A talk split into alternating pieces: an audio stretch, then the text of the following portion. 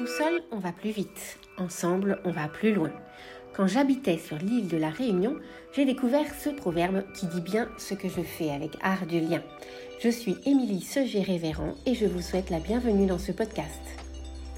Depuis un voyage autour du monde il y a dix ans, j'interviewe des femmes créatrices pour montrer que nous sommes toutes entrepreneurs de nos vies.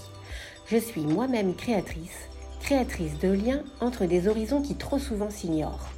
Avec Art du lien, les personnes, les organisations, les entreprises visent des transformations à impact positif.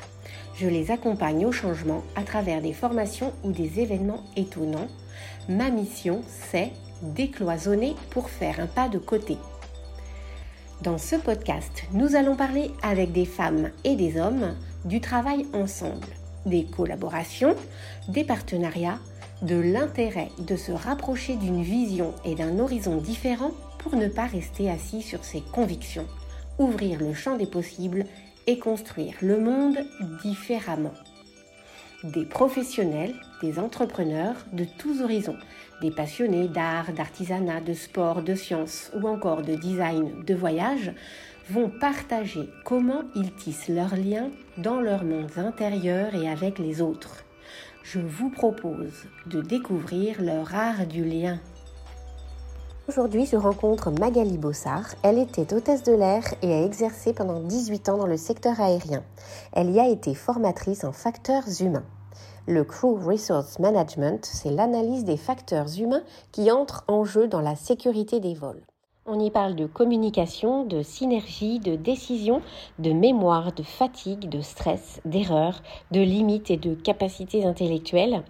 Beaucoup d'ingrédients fondamentaux dans le travail ensemble et les collaborations. Une nouvelle forme d'art du lien. Bonjour Magali Bossard.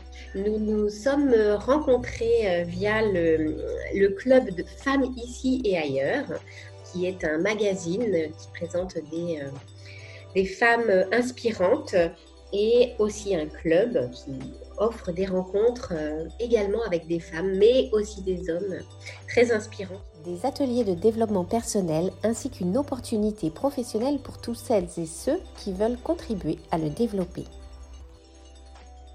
Est-ce que tu peux te présenter et présenter ton activité, ton art, ta spécialité? Alors, bah, écoute, moi j'ai 48 ans, je suis actuellement en reconversion professionnelle. J'ai exercé euh, pendant 18 ans dans le, dans secteur aérien, j'étais hôtesse de l'air et j'étais aussi formatrice en facteurs humains. Voilà, donc euh, ça veut dire que j'animais des cours avec, euh, on était toujours en binôme avec un pilote et on s'adressait à des pilotes, des hôtesses et des stewards. Donc les cours, ça s'appelle, on les appelait CRM, c'est de l'anglais Crew Resource Management. Et le but de ces formations, en fait, c'était d'améliorer la sécurité des vols en faisant en sorte que les, acteurs prennent conscience en fait des risques liés à la gestion des ressources de l'équipage. Euh, ce qui nous intéresse justement dans l'art du lien, c'était le fait que euh, ces formations sont là pour créer du, lien, de la communication entre les différents maillons de, de la chaîne euh, pour la sécurité d'un vol dans un avion. Oui. En fait, le, CRM, si tu veux, il est né d'un constat comme quoi les avions étaient de plus en plus performants au niveau euh, technique pur. Et que euh, ce qui faisait un problème, défaut, c'était l'humain en fait. Et la gestion, la gestion des, ressources humaines en fait. Donc, euh, l'idée, c'était que chaque acteur de, l'aérien, et notamment ceux qui sont dans l'avion, donc aux premières loges, euh, soient conscients en fait des fonctionnements des, êtres humains, de leur propre fonctionnement aussi, pour pouvoir mieux interagir les uns avec les autres et justement améliorer la, sécurité des vols. D'accord. Donc, tu vas, nous expliquer euh, euh, exactement ça. Est-ce qu'on peut revenir un peu rapidement sur ton parcours? Qu'est-ce qui t'a mené à, à, faire, à mener ces formations, justement? Euh, ce qui m'a amené à, devenir formatrice, bah, c'est je suis quelqu'un de curieux, je suis curieuse. Euh, je lis pas mal de, livres de psycho. Euh, voilà, je suis un peu touche à tout. Et bah, la sécurité des vols, quand même, c'est quand on est hôtesse de l'air, c'est ça parle quand même, parce qu'on est quand même au premier tu dis? C'est une vraie préoccupation, en effet. voilà, oui. Et puis, et puis surtout, je crois l'importance du dialogue pour moi, de, faire tomber les barrières, c'est important. Et c'est ce qu'on faisait quand on faisait du co-resource management, en fait, pour moi. En tout cas, c'est ce qu'on a essayé de faire. Voilà. D'accord. Du coup, tu, es, tu es devenu hôtesse de l'air dans formation initiale ou tu as eu, eu d'autres formations et d'autres, d'autres travaux avant, je crois. Tu n'étais pas destinée après ton bac à, à, être hôtesse de l'air. Oui, alors effectivement, moi j'ai fait des études d'allemand, j'ai fait une maîtrise d'allemand sur la Shoah, qui est un thème aussi qui m'a toujours intéressé, qui m'intéresse toujours actuellement. Et bah, suite à ça, en fait, j'ai eu envie quand même de, rentrer dans le monde du travail. Et je me suis pas mal cherchée. Et comme j'aime voyager, j'aime rencontrer des gens, et ben j'ai je suis devenue hôtesse de l'air, un peu voilà, sans, grande conviction, mais, mais quand même, ça me correspondait sur un certain nombre de, points. Voilà. Euh, et à l'intérieur de cette mission de test de l'air, du coup, tu as découvert au sein de certaines euh, compagnies, euh, c'était Crossair, tu m'avais dit, Britair, tu es devenu, du coup, ce, métier-là, tu l'imaginais pas forcément avant, mais c'est en y rentrant que tu as vu la nécessité et vous avez construit cette mission finalement. Ces, ces, formations, vous les avez construites, elles sont toujours avec un pilote et avec un personnel au sol, c'est ça? Euh, non, ce sont les personnels navigants qui, les animent, ces formations. C'est une obligation de la DGAC. Donc, euh, c'est toujours, euh, enfin là en l'occurrence, c'est pilote et puis une hôtesse ou un steward. Donc, dans le jargon aéronautique, on dit un PNT pour le personnel navigant technique que sont les pilotes et un PNC, personnel navigant commercial pour dire les hôtesses et les stewards. Voilà. Donc, donc, si tu veux, au niveau des thèmes qu'on a travaillés, on parlait beaucoup de communication, de synergie, de la décision, de la mémoire, on a parlé de la fatigue, du stress, de l'erreur, des limites et des capacités intellectuelles. Et en fait, on a pas mal décortiqué des, accidents aériens. Euh, concrètement, ça se basait sur des exemples de, de, de vols euh, bon, à accident. Donc, euh, oui il ne doit pas y en avoir énormément, mais assez pour faire des cas d'école et les décortiquer. Euh, Exactement. En se représentant le rôle de chacun. Tu peux nous en parler un peu plus? Bah, euh, oui, si tu veux, il y a, certains accidents. Euh, il y en a un notamment qui est très connu, c'est l'accident de Dryden, c'était au Canada, où on voit vraiment la succession de, tous ces petits incidents qui ont fait que, mi bout à bout, bah, ça aboutit au drame. Euh, donc, il y, a, euh, il y a eu des, beaucoup de problèmes de communication euh, et puis beaucoup, de, beaucoup de stress. et la météo qui s'est ajoutée à tout ça, c'est-à-dire qu'il neigeait. Et un avion, pour voler, il faut quand même que ses ailes soient, on dit, propres. C'est-à-dire qu'il n'y ait pas de givre ou de, ou de neige, ni quoi que ce soit, en fait, qui va empêcher l'avion de, de, décoller. Et là, ben là, euh, étant donné que l'avion avait accumulé du retard, euh, les pilotes étaient pressés de partir euh, et du coup, personne n'a, enfin, on a laissé de côté la question de, de des ailes de l'avion. c'est un événement extérieur. En fait, c'est voilà, il y a des événements extérieurs, la météo, le retard accumulé par d'autres situations avant, et du coup, le, le les, les, gens sur place ont ont, négligé euh, tout ce contexte finalement. Ils ont repris, euh, ils ont pris cette décision euh, sans, sans appréhender le risque. Exactement. Et c'est ça qui est intéressant aussi, c'est justement de se dire, parce qu'après, quand on est dans une situation où ça arrive fréquemment, où on est pressé parce qu'en fait, on a accumulé du retard, que ben, les passagers sont mécontents, l'équipage aussi, il est fatigué parce qu'il accumule des heures de travail et que ben, a envie de rentrer chez lui ou il a envie que la journée se termine. Donc ça, c'est des biais aussi qui font que voilà, on peut avoir envie de partir et il faut aussi savoir de temps en temps s'arrêter, se poser la question de savoir est-ce que, est-ce qu'on est bon là? Est-ce que est-ce qu'on est vraiment dans les clous? Est-ce que tout va bien? Euh, Voilà. Que les conditions sont réunies en interne comme en externe, ouais. Mm. ouais. Et ce qui est important aussi, et ce qui, qui commence à s'étendre aussi dans l'aérien, euh, ce que j'ai commencé à voir, c'est qu'on a commencé à former aussi les personnels au sol, c'est-à-dire tous les gens qui interviennent autour de l'avion. Parce que, par exemple, bah, le bagagiste, en mettant les bagages, s'il voit qu'il y a 5 cm de neige sur l'aile, sur euh, et, ben, et qu'il en informe les pilotes, c'est quand même hyper intéressant. Parce que euh, les pilotes dans, leur cockpit n'ont pas la vision des ailes. D'accord, ils font le tour de l'avion, on est bien d'accord. Hein. Les hôtesses, elles, elles, peuvent voir les ailes. Donc c'est pareil, si elles voient quelque chose, il faut qu'elles le signalent. Mais c'est important que tous les acteurs, tous les gens qui interviennent autour de l'avion se sentent aussi concernés par la sécurité des vols. Quand il voit quelque chose qui est pas d'habitude. Hein. Donne son avis, enfin son avis, plutôt son regard sur la situation et du coup, tout doit concourir à, prendre la bonne décision. C'est ça, c'est ça. Et, ce qui était intéressant, voilà, c'est de faire intervenir euh, tout le monde, euh, enfin voilà, tout le monde ensemble. Euh, sans, question de hiérarchie. En fait, dans ces cours-là, il n'y avait pas de, il y avait pas. C'est chacun exposait aussi euh, ses problématiques, et, c'est une meilleure connaissance en fait du travail de l'autre qui, fait que l'équipe, l'équipage est meilleur en fait. Exactement. Et, donc là, justement pour que tout le monde s'exprime, parce qu'on imagine euh, que le pilote en général, euh, c'est lui le responsable, euh, que les, le personnel navigant ensuite est un peu l'équipe qui, voilà, qui, permet l'assistance aux personnes, aux voyageurs et que les personnes au sol, du coup, on imagine cette hiérarchie-là un petit peu, mais du coup, comment en formation vous pouvez, vous, pouviez bah, casser ces barrières et puis euh, amorcer un dialogue euh, ben, plus équitable? Vous bah, avez je pense que... des situations ou des, euh, des, des, jeux? Il y avait des vidéos peut-être, des interviews que...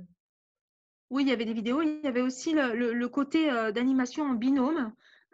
Qui était important parce que ce c'était pas un pilote qui faisait un cours à des pilotes, c'était un pilote et une hôtesse ou un steward qui faisaient des cours à, leurs homologues en même temps. Donc, euh, je crois qu'aussi l'exemple qu'on montrait en tant que formateur, euh, de, travailler ensemble avec les pilotes, ça avait aussi une répercussion sur notre auditoire, en fait. Euh, parce qu'il n'y avait pas de hiérarchie entre nous, entre formateurs, tu comprends? Ouais. Donc, du coup, je pense que ça avait une incidence. Et le fait, c'était vraiment volontaire que vous soyez du métier vous n'étiez pas des formateurs professionnels qui a, euh, vous adaptiez à ce secteur, mais vous étiez des, professionnels qui auraient pu euh, vivre euh, la même chose que les, personnes que vous, que vous formiez. Exactement, c'est une obligation de la DGAC. Hein. Mmh. C'est-à-dire qu'aujourd'hui, je ne pourrais pas faire ce métier-là parce que je ne suis plus hôtesse de l'air, donc je ne pourrais pas animer ces formations. D'accord. Et donc là, l'objectif, c'était vraiment de faire que chacun euh, se sentent un maillon de la chaîne euh, de la sécurité de l'avion finalement. Hein. Exactement. Parce qu'en fait, les hôtesses et stewards, ils sont le, nez et les oreilles aussi des, pilotes. Par exemple, euh, je veux dire, parfois, il nous arrivait d'entendre des bruits suspects à la mise en route des moteurs ou des choses qui ne sont pas comme d'habitude, où on vole, etc. Et, c'est important que les, les, stewards et hôtesses aient suffisamment de confiance en eux pour aller euh, oser dire euh, s'ils ont un ressenti qui est particulier, euh, qu'ils aillent, qu'ils appellent les pilotes et qu'ils leur disent. Et peut-être générer un retard ou un, petit stress supplémentaire, ou en tout cas, oui, peut-être mettre un, un, grain de sable dans le rouage du décollage, mais en même temps qu'ils soient, qu'ils se sentent aptes, j'allais dire autorisés à le faire parce que c'est leur rôle justement. C'est ça, c'est ça. Mmh D'accord. Et donc, euh, tu m'avais parlé aussi d'un prolongement de cette formation euh, auprès des contrôleurs aériens sur la communication euh, entre les pilotes et les, contrôleurs aériens qui ne se voient pas, donc qui ne sont pas par définition dans le même espace, mais qui, travaillent ensemble pour le même vol, pour le même décollage ou atterrissage. Donc, ils ont quand même une grosse mission en commun et sur la collaboration du coup à distance. ça, c'était, ça a été mis en œuvre ou tu, tu l'avais travaillé en mode projet? Comment? Alors, en fait, moi, je n'ai pas travaillé directement sur ce projet-là, mais j'en ai pas mal entendu parler. Ce sont des pilotes d'Air France qui ont travaillé en commun avec des contrôleurs aériens sur un projet qui s'appelait Pilotis et où l'idée, c'était que justement d'amener une meilleure connaissance du travail de chacun euh, et donc de, former un peu les, contrôleurs au métier de pilote, aux contraintes qu'ont les pilotes dans leur métier, et inversement de former les pilotes aux, contraintes et euh, qu'ont les, contrôleurs aériens. Et euh, l'idée étant que à la fin, le, formateur, enfin le pilote, soit apte à parler du métier de contrôleur aérien à ses homologues pilotes et inversement que le formateur contrôleur aérien soit apte à parler du métier de pilote à ses euh, collègues euh, contrôleurs aériens. Donc c'est vraiment dans l'idée d'une connaissance du travail de l'autre euh, qui améliore justement la collaboration. Parce que c'est souvent parce qu'on on, est, surtout que là, ils ne sont pas dans le même espace, comme tu le disais.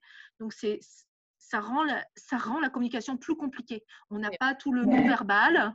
Euh, donc, c'est pas, pas se mettre à la place de l'autre. Euh, du coup, euh, là, c'était vraiment l'objectif de pouvoir s'imaginer à la place de l'autre. Mm. Voilà.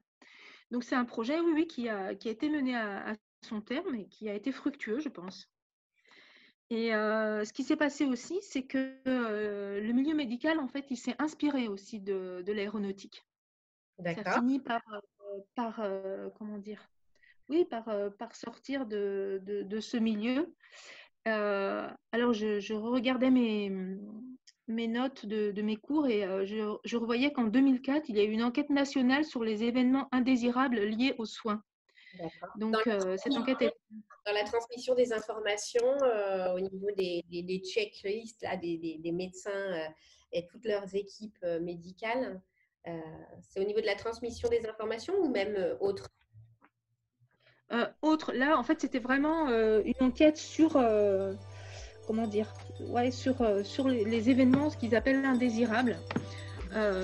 et qui sont liés aux soins. Parce qu'il y a quand même pas mal de gens qui meurent hein,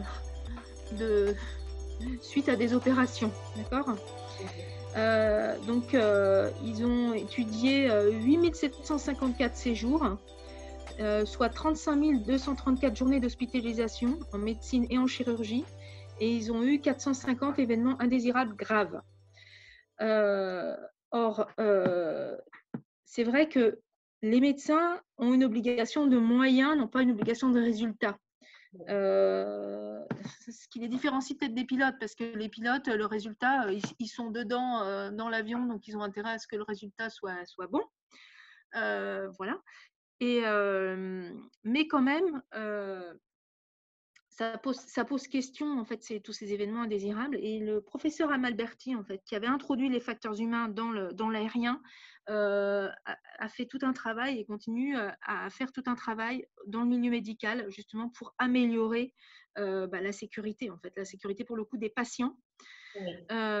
Donc, il y a eu effectivement l'introduction des checklists avant les opérations. on vous pose tout un tas de questions et, le, et, le, médecin a sa checklist en main pour bien vérifier et ne pas s'égarer. Ensuite, le protocole de, de l'entrée du, du patient euh, jusqu'au bloc opératoire, au moins, a déjà été suivi. C'est ça. Et puis, euh, bon, euh, une question, un truc tout bête, mais on vous demande, vous êtes bien Magali Bossard bah, Parce que si c'est Magali Bossard qu'on doit opérer et qu'on opère Tartampion, c'est n'est pas la même. Enfin, je veux dire, on n'a pas les mêmes pathologies. Donc, on n'est pas forcément opéré de la même chose. C'est bien de déjà commencer par pas se tromper de patient. On est d'accord. Oui, ça commence par là, en effet. Hein, donc des choses, euh, déjà vérification d'identité, des choses vraiment très simples, mais qui peuvent paraître idiotes, mais en fait, euh, comment dire Ils font partie de la chaîne, des, de l'enchaînement de, de, petites sources euh, d'erreurs qui, au final, peuvent donner des drames, en effet. Donc, Exactement. Et, en fait, ce qu'il faut bien voir, c'est que on est dans un environnement de travail qui est dynamique. Les médecins, ils sont, on sait tous, en surcharge de travail. Enfin, je dirais. Donc, c'est important de poser les choses aussi de, un moment de dire stop. On appelle vérifie. Les facteurs humains, hein, c'est ça, du, professeur Alberti pour euh, ceux et celles qui voudront euh, approfondir. Moi, j'irai moi-même regarder parce que ça m'intéresse. En effet, l'aérien, le médical, ça peut euh, s'appliquer à d'autres, à d'autres secteurs aussi. Tout ça en lien avec le stress, les conditions extérieures et le collectif. C'est ça. En fait, dans toutes les structures, les structures où il y a du, du collectif, c'est intéressant.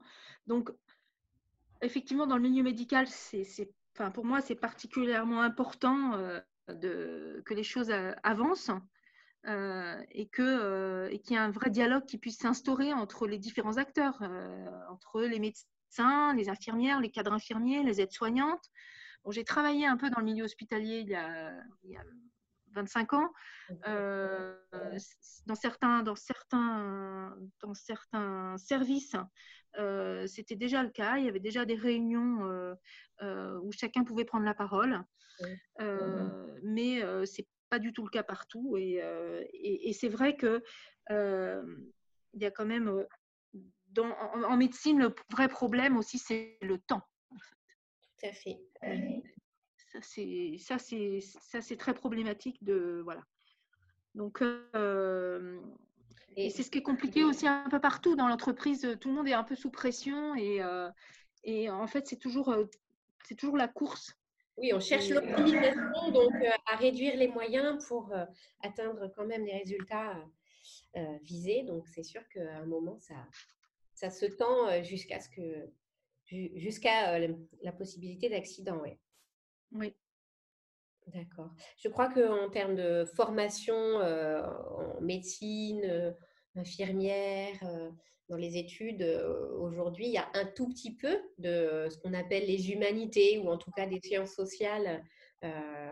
mais à mon avis, c'est plus en lien avec la relation aux patients.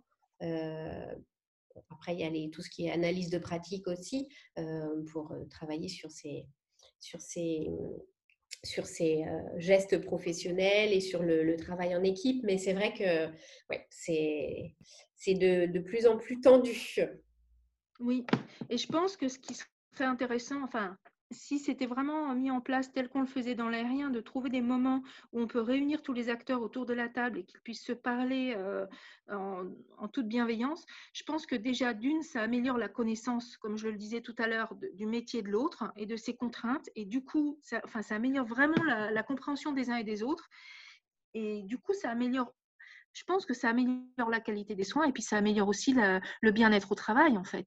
Voilà. Et, donc, euh, un argument entre guillemets économique, mais par, euh, par là même la performance aussi, parce que euh, exactement temps de travailler dans de bonnes conditions, qu'on sait qui est qui, qu'il y a de la convivialité et qu'on redonne surtout du sens à son travail, bah, c'est vrai qu'on on le fait mieux et plus, avec plus d'entrain, donc on est plus efficace. Et du coup, voilà, la qualité de vie au travail, elle est aussi source de performance. Hein. Au-delà, bien sûr, euh, qui est aussi l'épanouissement dans sa vie professionnelle, quand même qu'on vise tous quelque part, parce qu'on y passe assez de temps en général. Donc, euh, hmm. Et ça, c'est vraiment, pour moi, c'est gagnant-gagnant. Et je pense que ça, c'est encore euh, transposable euh, aussi aux entreprises où effectivement ils sont, euh, même s'il n'y a pas un enjeu vital dans les entreprises. Non, mais je pense que c'est c'est ce à quoi je pensais quand je disais de la performance en général, parce que les résultats à l'hôpital ou les résultats sur un vol d'avion, on peut les transposer en effet tout ce qui est production, tous les services qu'on produit, qu'on propose au sein d'une entreprise. Donc euh, voilà. Et quand tu disais autour de la table, on réunirait euh, tout le monde. On parlait même des, personnels d'entretien. Les, femmes et les hommes de ménage, euh, ils ont aussi leur regard sur le fonctionnement de. Ils, participent au fonctionnement de. de bah, des, systèmes, hein, des activités. Donc, c'est vrai qu'ils ont aussi aidé par, leur, par leurs apports à, avoir une vision complète hein, de, de telles situations. Quoi. Entièrement d'accord. Ouais. Mais ce qu'il y a, c'est que pour le médical, c'est compliqué d'organiser de, ça, des, réunions avec les, les, hommes et les femmes de ménage, parce qu'il euh, il y a la question du, secret médical qui se pose. Oui. Parce qu'ils ne sont pas personnels soignants, ils ne sont pas soumis au secret médical. Donc, euh, enfin, c'est oui, oui. C'est compliqué. Ouais, c'est à organiser avec les, les, les, zones de compétences de chacun, à mon avis, mais il y, a, moyen de créer plusieurs cercles, en effet, de, de on va dire, d'analyse de pratique hein, pour être, sans galvauder cette, cette technique, d'être, voilà, de travailler en, en synergie. Exactement. Et, juste, et du coup, comme on, s'est connu dans un, dans un club qui s'appelle Femmes ici et ailleurs et qui, qui vise à valoriser l'apport des femmes dans la société, à partir du constat que seulement 20% des reportages ou des, des, représentations euh, sont euh, liées à des femmes et que 80% euh, de ce qu'on voit à la télé ou dans les journaux est représenté ou à, et au, sujet d'hommes. Donc, du coup, je voulais savoir un petit peu bah, ton, ton, point de vue. Est-ce que dans le milieu aéronautique, il y a beaucoup de, de pilotes hommes? Est-ce que tu en as femmes, pardon Je sais qu'il y en a beaucoup d'hommes. Est-ce qu'il y a beaucoup de femmes? Tu en as rencontré? Oui, j'en ai rencontré. Il y a même certains vols où nous n'étions que des femmes à bord. Et c'était assez rare. Il y a 4% de femmes pilotes. 4% de femmes pilotes. Et au niveau des stewards, du coup, là, on les voit, un, ils sont plus représentés quand même. Mais c'est vrai que la majorité, c'est plutôt hôtesse. Oui ou non? C'est beaucoup plus équilibré, hôtesse et steward, que pilote. Euh, ouais. C'est beaucoup plus équilibré. Est-ce qu'il y avait un travail euh, à ce niveau-là ou pas euh, de, la part des compagnies, euh, de la part des professions en général? Pas ma connaissance. Alors après, Crossair, là où j'ai travaillé, nous n'étions que des hôtesses. Il n'y avait pas de steward. C'était une volonté du, PDG d'avoir que des stewards, des hôtesses, pardon. Et bon, sauf qu'à un moment, il avait quand même été épinglé pour discrimination et ils ont fini par embaucher des hommes. Mais voilà, c'était très marqué. c'était très marqué. Il y avait, j'ai pas connu beaucoup de femmes pilotes chez Crossair. de mémoire, j'en ai connu une et ou deux. Et, mmh, et par contre, mes, mes, mes collègues PNC, c'était que des femmes. Mais il y a autre chose aussi qui était assez rigolo par rapport aux représentations que les gens ont des, des, pilotes. Quand ils entendaient une voix de femme faire l'annonce, euh, enfin quand le pilote fait son annonce et qu'ils entendent que c'est une femme, euh, comment dire, c'était, j'observais en fait les gens notamment stressés en avion, leur réaction quoi. Je, sentais que de stress supplémentaire pour eux. voilà, c'est ça, ça fait du stress et, et bon, moi, c'est vrai que j'avais un malin plaisir à, à, dire aux passagers quand il y avait deux femmes pilotes, je ne pouvais pas m'empêcher de le dire en fait. Je trouvais ça assez, assez rigolo parce que moi, j'avais autant confiance. C'est vrai qu'il faut ouvrir un peu les, les horizons pour s'imaginer deux femmes dans le cockpit. Et, et pourquoi pas Et d'ailleurs, vous avez survécu et ça s'est très bien passé, n'est-ce pas? Exactement. Et il y a des femmes contrôleuses aussi. J'en ai rencontré. Des contrôleuses aériennes. Il y a peut-être plus d'ailleurs de contrôleuses que de pilotes. Mais je n'ai pas les chiffres en fait pour les contrôleurs aériens. Bon, et donc de cette, de cette formation, tu disais, de ces, oui, de cette activité de, formation, tu disais que, vous êtes, que tu étais euh, très curieuse et que du coup, euh, tu, tu fonctionnais euh, un peu aussi aux opportunités. Du coup, là, tu, tu es en reconversion professionnelle et tu vas te, te, te diriger vers l'enseignement, devenir prof de français langues étrangères. C'est ça. Tu peux nous dire un peu comment tu envisages ton, travail ou là, c'est encore un peu trop tôt? Euh, C'est un peu tôt, mais là, pour l'instant, je vais commencer un diplôme universitaire de, didactique du français langue étrangère. Et puis, euh, je vais faire en parallèle euh, des activités de bénévoles, notamment à la CIMAD, pour mettre en pratique en fait ce que je vais apprendre à la fac cette année. c'est vrai que comment dire, c'est vrai que j'aime, euh, j'aime être en contact avec du public et notamment des adultes, du public adulte. Euh, et puis euh, j'aime aussi être en contact avec des étrangers, entendre différentes sonorités. Ça a toujours, il y a toujours eu ça dans ma vie. C'est aussi ça qui m'avait amené à être hôtesse de l'air, c'est le pour, voyager, voir du monde et, des gens d'un peu partout dans le monde. C'est ça que j'aime aussi chez Femmes ici ailleurs, c'est que c'est pas franco-français, même si c'est produit en France, on est d'accord, mais ça parle du monde entier. Et c'est ça que je trouve intéressant. Et, avec l'enseignement du français langue étrangère, ce qui m'intéresse, c'est d'avoir des publics différents et d'un peu partout dans le monde. Donc, je ne sais pas encore quand je travaillerai quel public j'aurai précisément, parce que je ne sais pas encore dans quelle structure je serai amenée à exercer. Mmh mais, en tout cas, c'est vrai que c'est ça qui me fait envie.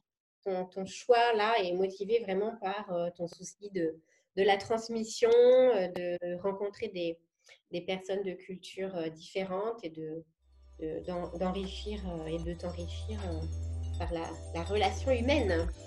C'est ça. Mmh. C'est ça.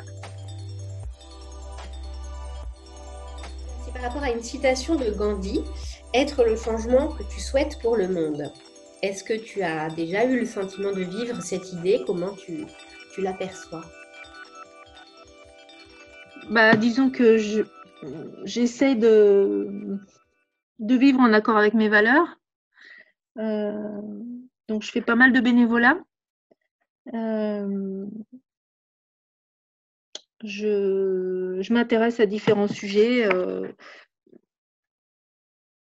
à l'écologie aussi, par exemple. C'est vrai que c'est, tu vas me dire, c'est dans l'air du temps, mais c'est vrai que c'est un, un, sujet qui m'apporte aussi.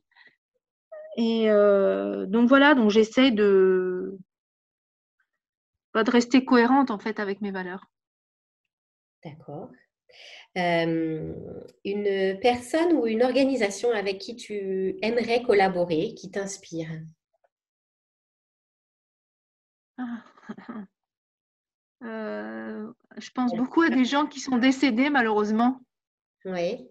moi j'aimais beaucoup beaucoup Gisèle Halimi. Mmh je trouve qu'elle a un parcours exemplaire. Euh, elle est incroyable.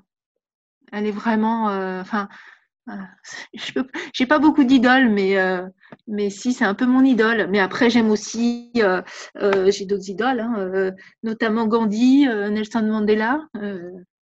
Sont, me touchent énormément. Les personnes, en, en, gros, qui se sont battues pour les, les droits humains, hommes ou femmes.